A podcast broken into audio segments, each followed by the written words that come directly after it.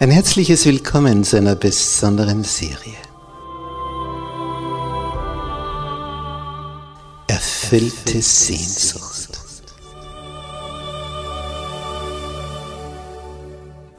Die Welt der Bibel.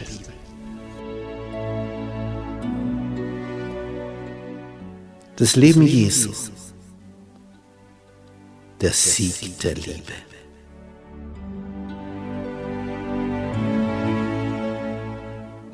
Der Sohn Gottes. Kommt aus dem Weltall, schlüpft hier in diesen menschlichen Körper, ja sogar im Embryonalzustand und zeigt hier dreieinhalb Jahre, was das Wesen des himmlischen Vaters ist. Es ist faszinierend, diesem Heiland nachzuspüren wie der denkt, wie der fühlt, wie der handelt, wie er verblüfft, wie er verärgert, wie er begeistert, wie er Menschenherzen froh macht. Ich freue mich, wenn du mit dabei bist, auf den Spuren des Sohnes Gottes.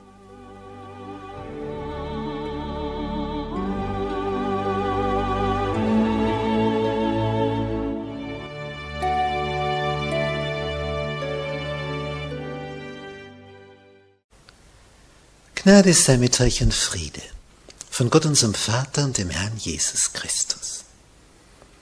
In unserer Serie über das Leben Jesu heute unser Thema in Josefs Grab. Und dazu ein herzliches Willkommen all unseren Zusehern im Internet.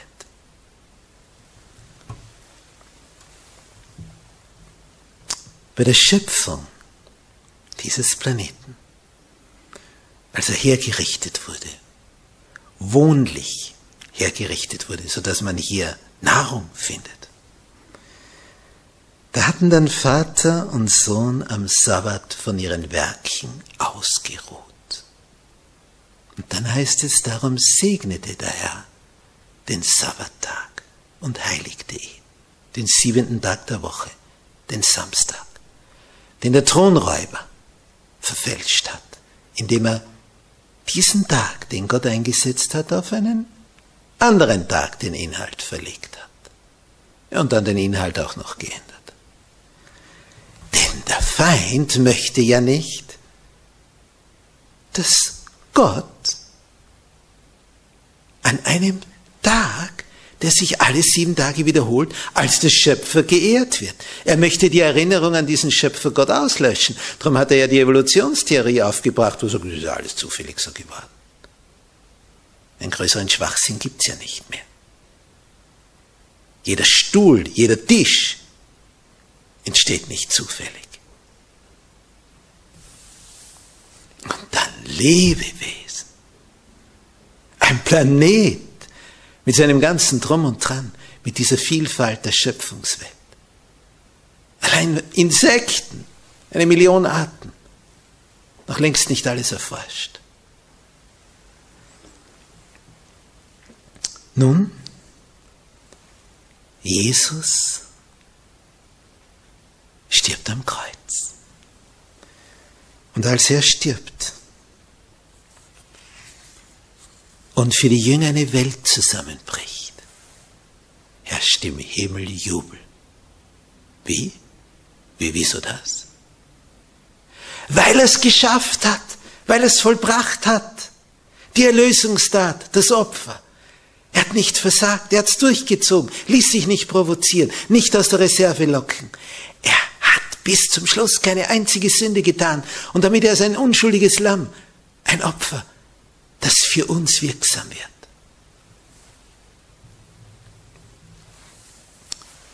Als Jesus am Kreuz stirbt, als er sein Haupt neigt und mit seinem letzten Satz sagt, es ist vollbracht, ruft der römische Offizier, der Heide, der dieses ganze Ereignis mit seinen Soldaten, so wie es ihm befohlen war, durchgeführt hat. Da ruft dieser römische Offizier, dieser Hauptmann, wie es Luther übersetzt, aus. Und zwar laut, dass es alle Umstehenden hören, vor allem die Priester und Obersten. wahrlich, dieser ist Gottes Sohn. Das war deutlich. In Matthäus 27, Vers 54 steht dieser Text. Es ist ja höchst interessant, was an diesem Todestag geschehen ist. Drei höchst unterschiedliche Gestalten haben sich an dem Tag zu Jesus bekannt. Dieser römische Offizier, dieser Hauptmann, dann der eine, der neben Jesus am Kreuz hing, dieser Schächer am Kreuz, der hat zu Jesus gefunden. Er war schon vorher nahe dran, wieder abgeirrt und dann endgültig durchgedrungen, zu dem Jesus gesagt hat, wahrlich, ich sage dir, heute, heute, wo wir da am Kreuz hängen, du wirst mit mir im Paradiese sein. Und er hat nicht gesagt, heute wirst du mit mir im Paradiese sein. Das haben wir schon geklärt in einer der vorigen Andachten. Denn am Auferstehungsmorgen, als er Maria Magdalena erschien und sie seine Füße umfassen wollte, sagte rühr mich nicht an, ich bin noch nicht aufgefahren zu meinem Vater. Er war noch nicht im Paradies. Nun, wer ist die dritte Gestalt? Das war der, der vom Felde kam und seinen, sein Mitleid bekundet hat, dass Jesus unter der Kreuzeslast zusammengebrochen ist. Dann hat man ihm das Kreuz auferlegt. Der Vater von Alexander und Rufus, Simon von Kyrene. Dieses Tragen des Kreuzes hat dazu geführt, dass er ein Jesu-Jünger wurde. Der Hauptmann am Kreuz, der, der das Kreuz trug und der am Kreuz hing, diese drei haben am Todestag Jesu zu Jesus gefunden. Und alle drei haben was mit dem Kreuz zu tun. Am Todestag fanden drei zum Kreuz. Und zwei sehr reiche, vermögende, gebildete, hochstehende, mächtige Persönlichkeiten haben ihre Heimlichkeit aufgegeben. Denn als Jesus dort tot hing. Und als dann noch, weil die Priester argwöhnisch waren, ob Jesus wirklich tot ist, sie den Befehl gaben, dass einer dieser römischen Soldaten mit seinem Speer Jesus in die Seite stach. Und als Blut und Wasser herausfloss. Allein diese Wunde hätte Jesus getötet wenn hier jemand den Brustkorb öffnet. Ich meine, da hast du die wichtigsten Organe. Lunge, Herz. Da ist es nur vorbei, wenn das einer auftut. Doppeltot. Als das alles geschah und die Jünger verzweifelt dastanden, die Frauen, die mitgekommen waren, schon von Galiläa her, und alle hilflos waren und dachten, ja wie, wie können wir jetzt ein würdiges Begräbnis schaffen? Denn jeder, der am Kreuz hing, kam zu einer bestimmten Stelle, so wie früher im Mittelalter die Selbstmörder außerhalb des Friedhofes begraben wurden, um zu zeigen, der wird nicht auferstehen. Aber der Himmel wird beurteilen, warum sich jemand umgebracht hat. Und als die Jünger und diese Frauen, die Jüngerinnen, hilflos dastanden. Sie hatten nicht die Mittel, sie hatten nicht die Macht. Da kam Josef von Arimathea zu Pilatus, einer aus dem Hohen Rat, und sein Freund Nikodemus. Die zwei treten jetzt nach vorne. Sie outen sich jetzt, wie man in Neudeutsch auf Englisch in Verbindung mit Deutsch sagt. Sie treten heraus aus dem Schatten und bekennen sich klar zu Jesus. Sie kommen zu Pilatus. Und Josef von Arimathea bittet um diesen Leichnam, dass er ihn beerdigen darf. Pilatus ist ganz verblüfft. Was ist er schon tot? So schnell stirbt man doch nicht am Kreuz. Er lässt sich den Hauptmann kommen, lässt sich berichten schildert, wie es war. Der Hauptmann, der gesagt hat, wahrlich, dieser ist Gottes Sohn gewesen. Pilatus ist verwundert und übergibt Josef von Arimathea, diesem reichen Ratsherrn, einem der höchsten in Israel, den Leichnam Jesu. Und die Jünger schauen zu. Wie Josef von Arimathea und Nikodemus Jesus vom Kreuz nehmen und wie sie weinen. Sie weinen, weil sie sich nicht früher zu ihm bekannt haben. Insgeheim, im Stillen, waren sie es ja schon länger. Aber öffentlich haben sie es noch nicht bekannt, weil sie dachten, dann haben sie mehr Einfluss im Hohen Rat. Aber man hat es längst gemerkt, auch wenn sie es zu verheimlichen versuchten. Einige Wortmeldungen haben gereicht. Und die, der hohe Priester und seine Leute haben schon gespürt, die zwei, die sind verdächtig. Darum hat man sie auch nicht eingeladen zu dieser Schlussabstimmung, wo Jesus zum Tode verurteilt wurde in ihren Reihen.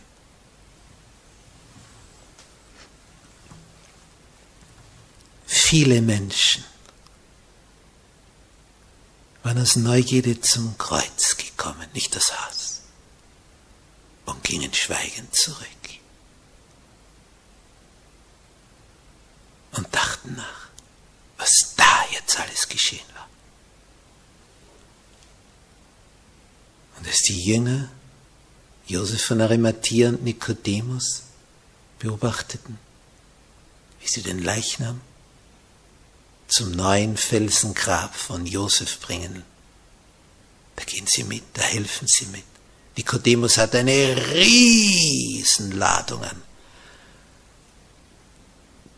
Salben und Gewürzen gekauft. 100 Pfund hat ein Vermögen gekostet. Also ein König hätte nicht teurer beerdigt werden können. Der hat eine Riesensumme dafür ausgegeben. Maria Magdalena hat eine Riesensumme ausgegeben, um sie dem lebenden Heiland zukommen zu lassen. Als sie dieses Salböl über ihn drüber geschüttet hat, dass das ganze Haus, ja der ganze Ort duftete. Die kommen jetzt ein bisschen zu spät damit. Aber sie wollen es wenigstens jetzt bekunden, wie sehr sie Jesus schätzen.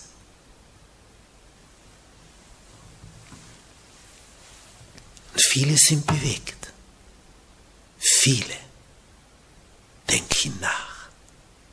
Und viele unter denen, die da am Kreuz standen und das nur beobachtet haben, waren dann unter den ersten bei der Pfingstpredigt des Petrus. 50 Tage später waren unter den ersten, um sich taufen zu lassen, unter diesen 3000. Sie waren bewegt von dem, was sie da gesehen hatten. Nur eine Gruppe war noch immer unberührt die Priester und Obersten, die das Ganze organisiert hatten, dass Jesus umkommt. Und sie dachten sich, Rache ist süß, jetzt war er tot, jetzt war er gestorben, aber jetzt wurden sie nervös. Sie fürchteten plötzlich den toten Jesus mehr, als sie den lebenden Jesus gefürchtet hatten. Hatte der nicht gesagt, am dritten Tage würde er auferstehen? Das Seltsame ist ja, die Jünger, die von Jesus direkt informiert waren, ich werde umgebracht werden, aber am dritten Tag werde ich auferstehen. Die haben die Auferstehungsgeschichte, dass das kommen würde, völlig vergessen, völlig verdrängt. Das, das war für sie nicht präsent, war nicht da. Aber die Feinde, die haben das gespeichert. Hat der nicht gesagt, er wird wieder auferstehen am dritten Tag? Jetzt werden sie nervös. Sie werden total nervös. Sie überlegen, was tun wir? Der hat doch gesagt, er wird auferstehen. Die können nicht schlafen. Jesus ruht, aber die Obersten finden keine Ruhe. Sie hatten Angst vor den Folgen ihres Handelns. Sie haben krampfhaft überlegt, was tun wir jetzt? Was ist, wenn der wirklich aufersteht?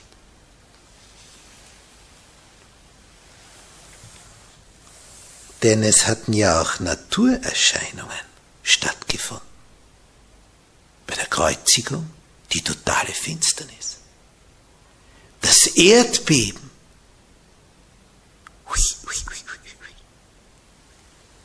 Sie waren auf den Einfluss des Herrn eifersüchtig gewesen. Und jetzt merkten sie, sogar der tote Jesus hat noch immer Einfluss. Denn am Sabbat kamen die Leute in den Tempel und wollten von Jesus geheilt werden. Sie riefen, gebt uns Jesus. Denn niemand konnte jetzt heilen. Es hatte nur der eine gekonnt. Und den hatte man getötet. Den, der als einziger zu heilen vermag. Die Leute riefen, gebt uns Jesus, gebt uns Jesus. Man vertrieb sie aus dem Tempelbereich, sie hielten es nicht mehr aus, die Priester und Obersten. Er war gar nicht mehr am Leben, aber man wollte ihn zurückhaben. Der tote Jesus begann Einfluss zu entwickeln. Das hörte nicht auf. Die waren fix und fertig.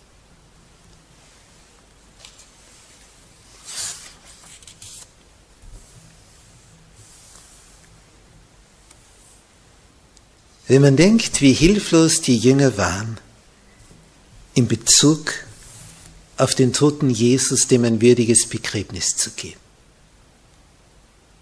Und der Himmel schickt genau in dem Moment die zwei mächtigen Männer. Ohnmacht der Jünger, der Himmel gleicht es aus. Und so ist es in unserem Leben. Wir werden immer wieder vor Situationen stehen, wo wir hilflos sind, wo wir ohnmächtig sind, wo wir nicht weiter wissen, wo wir zwar gerne etwas tun würden, aber es sind uns die Hände gebunden. Wer von diesen Anhängern Jesu hätte es verhindern können, dass Jesu Leichnam einfach dort hingeworfen wird, wo alle Verbrecher hingeworfen werden. Aber es kommt ganz anders. Hineingelegt. Die Arme werden über der Brust gefaltet.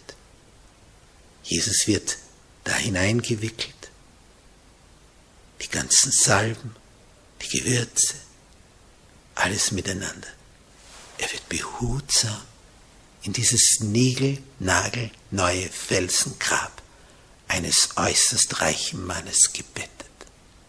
Ein würdigeres Grab hätte man wohl nicht mehr finden können in Jerusalem.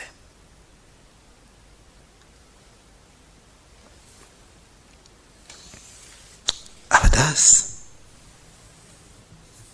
was jetzt im Grab geschehen sollte, davon ahnte noch keiner was. Es wurde der riesige Stein davor gewälzt und nun war alles ruhig.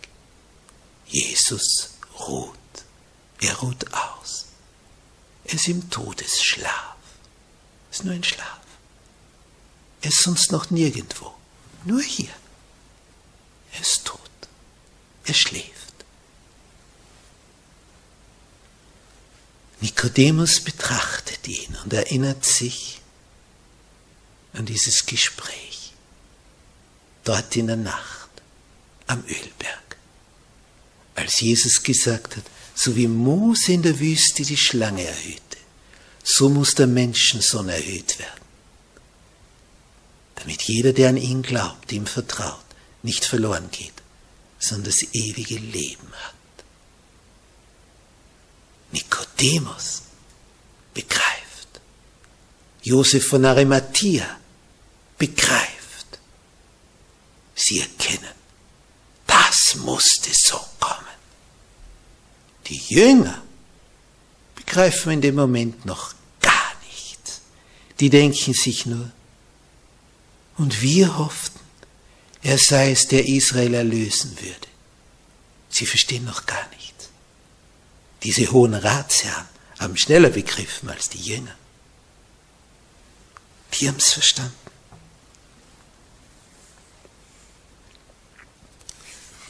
In all dem,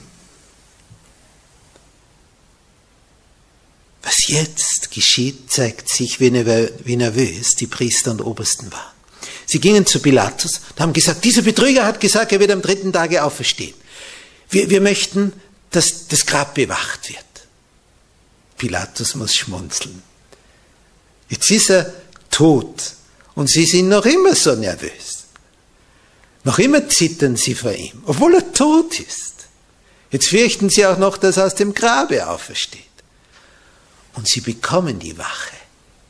Und von dem Titel des befehlshabenden Offiziers wird klar, dass das eine Wache war von mindestens 100 Mann. Nicht so, wie wir das in vielen Kinderbibeln sehen, dass da drei Soldaten Wache halten. Lächerlich. Die Jünger waren zwölf Mann, jetzt noch elf. Die allein hätten schon herfallen können in der Nacht. Aber hier haben hundert Mann Wache gehalten. Das Grab wurde geschützt. Ja, und dann machte man noch mehr. Die Priester und Obersten waren zugegen.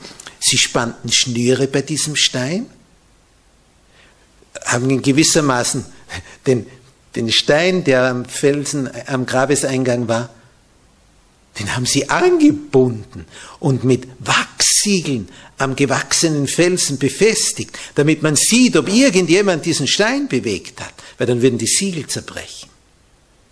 Das kannst du dann nicht verbergen. Es war ihnen so wichtig, dass hier ja nichts passiert. Da muss der Himmel lächeln. Mit Schnüren und Wachs am Ende. Hundert Mann als Wache. Und sie dachten, jetzt ist alles abgesichert. Schnüre, Siegel, die römische Wache. Aber je größer die Zahl der bewachenden Soldaten war, desto größer war dann das Zeugnis, was sie erlebten. Denn nichts und niemand konnte Jesus im Grabe halten. Satan war mit seinen ganzen Engeln da, aber er war machtlos, als das geschah, was das größte Ereignis der Weltgeschichte bis zu dem Zeitpunkt war. Darüber das nächste Mal mehr. Amen. Unser Vater im Himmel, Jesus ruht Grab von Josef von Arimathea.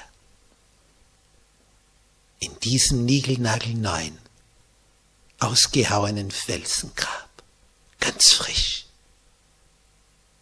ganz neu das Grab eines Reichen, wie vorausgesagt vom Propheten Jesaja. Du Herr, hast sogar noch dafür gesorgt, dass auch im Grab, im Tod, genau an diesem Tag der Sabbat war. Du Herr hast am Sabbat geruht am Sabbat hast du ausgeruht. Die Kreuzigung war am Freitag und die Auferstehung am ersten Tag der Woche. Am Sabbat ruhtest du. Oh, es tut gut zu sehen, wie du alles erfüllst, was an Weissagungen über dein Leben, über deinen Tod aufgeschrieben wurde in jedem Detail hast du alles so erfüllt. Hab Dank, oh Herr, dass du den Weg gegangen bist. Bis ans Kreuz, bis ins Grab.